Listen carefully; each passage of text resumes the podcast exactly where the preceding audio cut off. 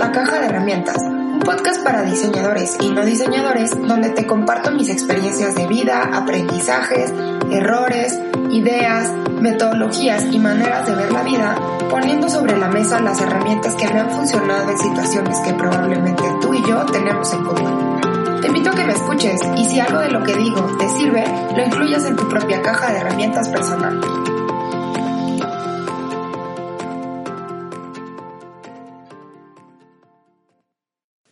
Hola, hola, muchísimas gracias por acompañarme en un episodio más de la caja de herramientas. Yo soy Alejandra Villegas Martínez y estamos en el día ya no sé cuál de la cuarentena. Entonces, pues hoy decidí hablarles sobre cómo lidio con el tema de los juicios y cómo me han ayudado y no en mi vida personal y también en mi ejercicio como diseñadora. Hay una frase de Nikola Tesla que yo en lo personal soy súper fan de él, que me gusta muchísimo, que dice así. Cuando comprendes que tu opinión es una visión cargada de historia personal, empezarás a comprender que todo juicio es una confesión. Se me hace fuertísimo. Eh, creo que todos hacemos juicios a lo largo de la vida y en todo momento. Ya ni siquiera nos, nos detenemos a darnos cuenta que los estamos haciendo siempre estamos diciendo me gusta, no me gusta, está bien, está mal, eh, esto es así, esto es asado. Em, de alguna manera siento que los juicios no son, no, o sea, están muy estigmatizados y todo el mundo dice que está pésimo hacer juicios, ¿no? Eh, y claro que nos meten el pie, sobre todo si tomamos en cuenta que así como juzgamos hacia afuera, también nos juzgamos a nosotros, ¿no? O sea que muchas de las formas en las que hablamos de los demás o externamos opiniones, en el fondo es la, es la misma opinión o la misma manera o con la misma dureza con la que nos juzgamos a nosotros, entonces es terrible, ¿no? Em, pero llevo tiempo explorando un poco este tema, porque sí en algún momento fue, fue algo que me generaba mucha incomodidad sentir. Y ahora, pues he dislucidado un poco y entendido un poco cómo funcionan y ha sido una herramienta muy importante entenderlos para también ejercer la etapa de empatía en un proceso de diseño. Eh, como les he comentado, el, el, design thinking, que es la metodología que la mayoría de diseñadores utilizamos para nuestros proyectos, para el desarrollo de nuestros proyectos, la primera etapa de, este, de esta metodología se llama empatía y justo se trata de conocer a todos los actores involucrados en un proyecto, que no necesariamente tienen que ser los usuarios finales, pero en los que sí participan los usuarios. Entonces, el objetivo en una etapa de empatía es entender los gustos, las necesidades, las problemáticas, eh, el contexto donde viven, eh, un poco la historia de dónde vienen, ciertos códigos culturales para poder entender toda la información con la que nos podemos eh, pues encontrar cuando hagamos un proyecto y que en realidad podamos hablar los mismos lenguajes y generar un producto, un servicio, un proyecto, una estrategia que funcione para esos entornos. Entonces de eso se trata la empatía y sonaría muy eh, humanamente convencional, pero hoy por hoy para mí la etapa de empatía es la más interesante y también la más complicada de generar. Para mí es como el cimiento de un proyecto es la empatía. O sea, si no haces una buena etapa de empatía, por más que genere las ideas más disruptivas y más innovadoras, puede ser que no funcionen porque no estuvo bien aterrizado en, en quienes se van a involucrar con esa solución. Em, entonces les decía, de alguna manera los juicios están súper mal vistos, ¿no? Así como, no, son del diablo, nadie debe hacer juicios. Y también nos da miedo externar esos juicios y decir, ay, pues es que yo la vi o vi a esa persona y luego lo pensé en tal, ¿no? Porque muy, muy en el fondo sabemos que externar ese juicio va a hablar de quiénes somos nosotros, entonces también nos da miedo decirlo. Pero bueno, voy a ser abogada del diablo y también lo que me he dado cuenta es que de alguna forma los juicios son procesos mentales en los que nosotros sacamos conclusiones eh, pueden ser anticipadas porque si tenemos códigos o sí o, como etiquetas que previamente la sociedad nos va dando y entonces solamente las aprendemos y las hacemos nuestras Y por el otro lado, em, las aprendemos o las adquirimos en, en experiencia de vida. O sea, de repente nos topamos con alguien que es de cierta forma y nuestra mente dice, ah, pues persona con eh, gorra y que usa el pantalón un poco aguado y que trae una cadena al pantalón es un cholo y entonces es un ladrón porque el que a mí me robó fue así, ¿no? Entonces ya sacamos una conclusión en función a ciertas características que vemos de fuera y desde ahí ya entendemos lo que puede significar. Entonces, si lo quieren ver así, un juicio también es un proceso en el que la mente, eh, o sea, es como un atajo en la computadora, o sea, no necesitan correr todo el proceso para entender quién es y acercarse a esa persona y entrevistarla para entender si es ladrón o no. O sea, simplemente ustedes ven pantalón aguado, playera sin mangas, cadena y como que se ve medio malandrín y dicen, este güey me va a robar, aléjate ya, entonces, de cierta forma, pues tampoco es como que sean del diablo. O sea, reducen em, tiempos, reducen, son, son como un proceso eficiente en el cual se sacan conclusiones anticipadas con poca información. Y el problema es que nosotros vamos cargando todos esos juicios y es la manera en la que a futuro vamos interpretando la realidad. Y eso es lo que, pues al final, no está, o sea, no nos ayuda, pues no, no es que ya no quiero decir que está bien o está mal, pero más bien eso es lo que en un momento dado nos mete el pie y ahí es donde hay que tener cuidado. La verdad es que yo sí tuve mi momento así radical donde casi casi quería que por medio de la hipnosis me quitaran el mecanismo mental con el cual juzgaba, pero después entendí que pues no es así, o sea, no es como que te lo quiten y entonces todo siga igual sin eso, ¿no? realidad es que el proceso mental que hace... Esto es una mera observación mía, ¿eh? O sea, yo no soy ni neuropsicólogo ni neuronada, solamente me he observado a mí y desde ahí les estoy contando. Eh, me di cuenta que así como hay veces en que sacamos conclusiones y con poca información asumimos cosas, pues también necesitamos en ciertos momentos de vida o en ciertos momentos profesionales definir, sacar conclusiones, elegir esto sí, esto no, separar, seleccionar. Y yo sospecho que el mecanismo mental o la parte de nuestra mente que hace eh, la selección, la separación, la conclusión, eh, que tiene esta capacidad como de con poco decidir y, y, tomar decisiones y conclusiones, es el mismo que de pronto hace los juicios.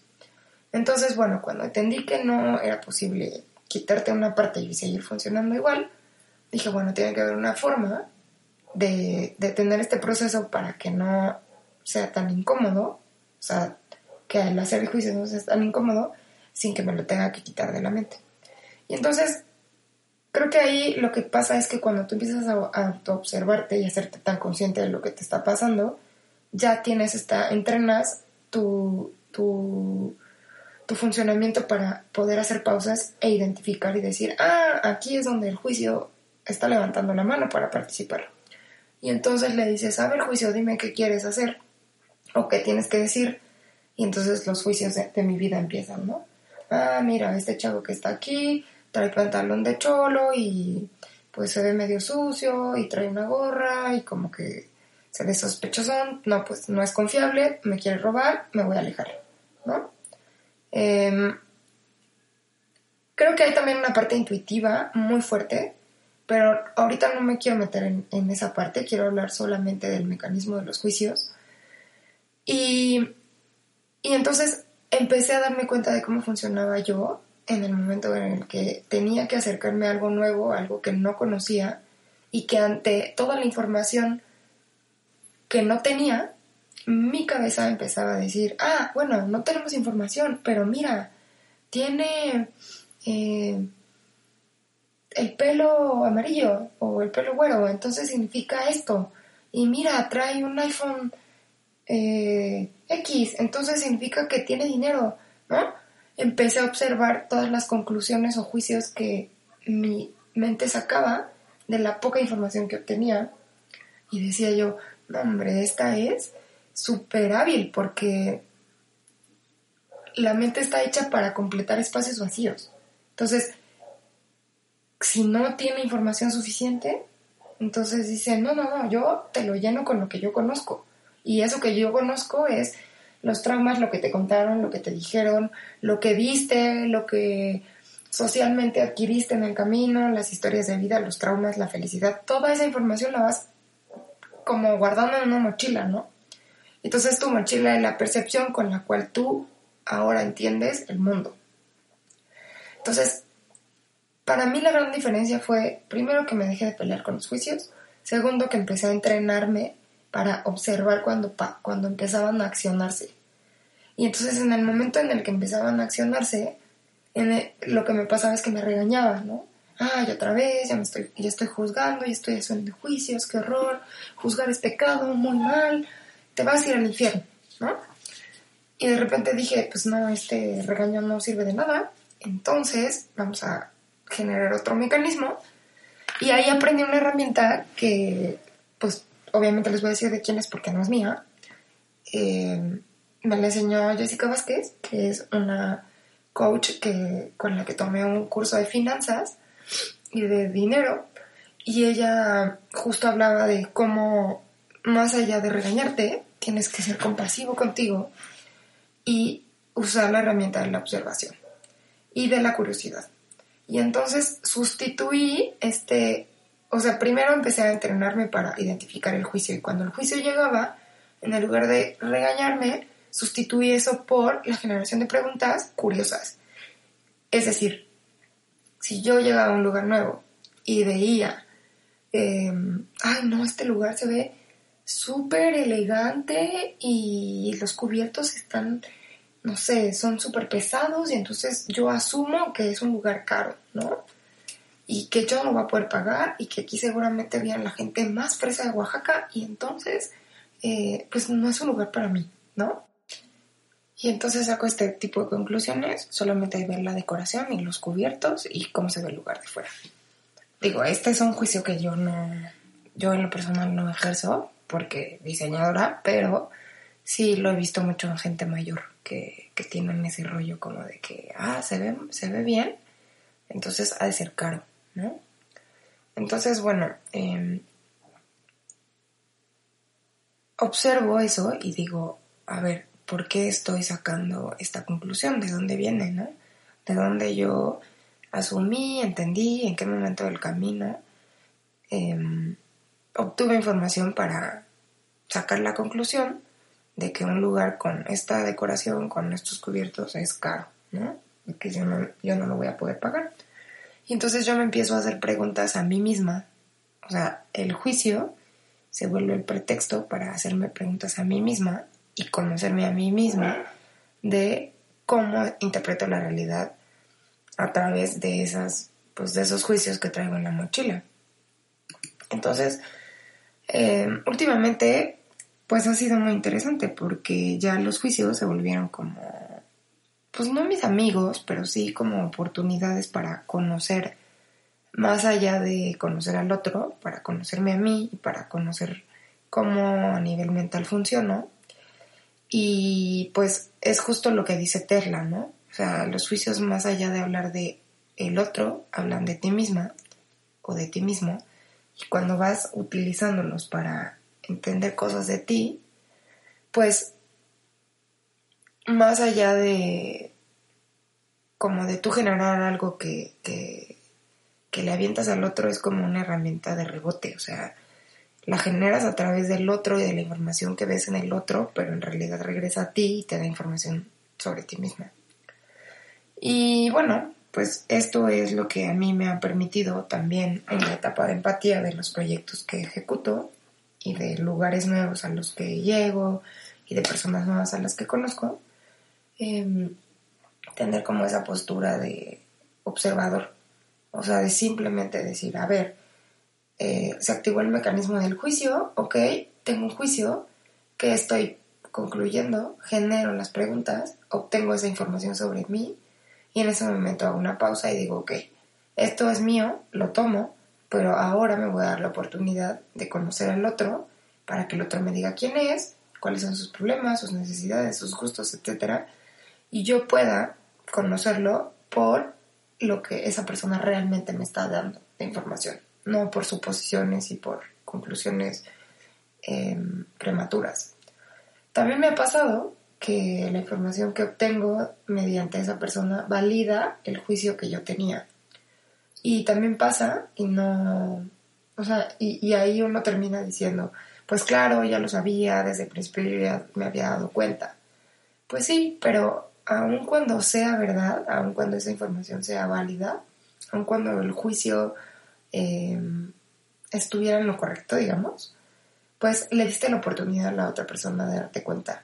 Y eso creo que es em, pues algo que pues que, que, es un derecho de todos. O sea, todos tenemos derecho a mostrarnos y que la gente saque conclusiones Em, de nosotros a través de lo que cada quien es, pero, pero lo que no tenemos derecho es a, pues a que nos juzguen y nos, nos conozcan a través de lo que las personas traen en la mochila sin darnos la oportunidad de hablar, sin darnos la oportunidad de mostrarnos, ¿no? Y creo que eso hace toda la diferencia. O sea, cuando una persona le das la oportunidad de mostrarse y valida lo que tú suponías, pues sí, puede pasar, y también la verdad es que con el tiempo te vas dando cuenta que esos juicios eh, de pronto pueden tener algo de cierto, pero algo no.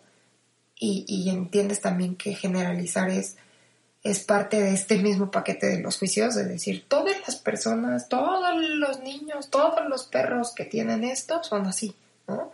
O caen en la etiqueta de tal y no están así. Entonces, Em, para mí han sido una gran herramienta, pero sobre todo ha sido una gran herramienta darles la vuelta, aprenderlos a identificar y usarlos a mi favor para obtener información que más allá del otro me da información sobre mí misma. Y pues bueno, si a ti te gustó esta herramienta, si te animas a ponerla en práctica, venme contando cómo te va. Y nos escuchamos en un episodio más de la caja de herramientas la siguiente semana. Adiós.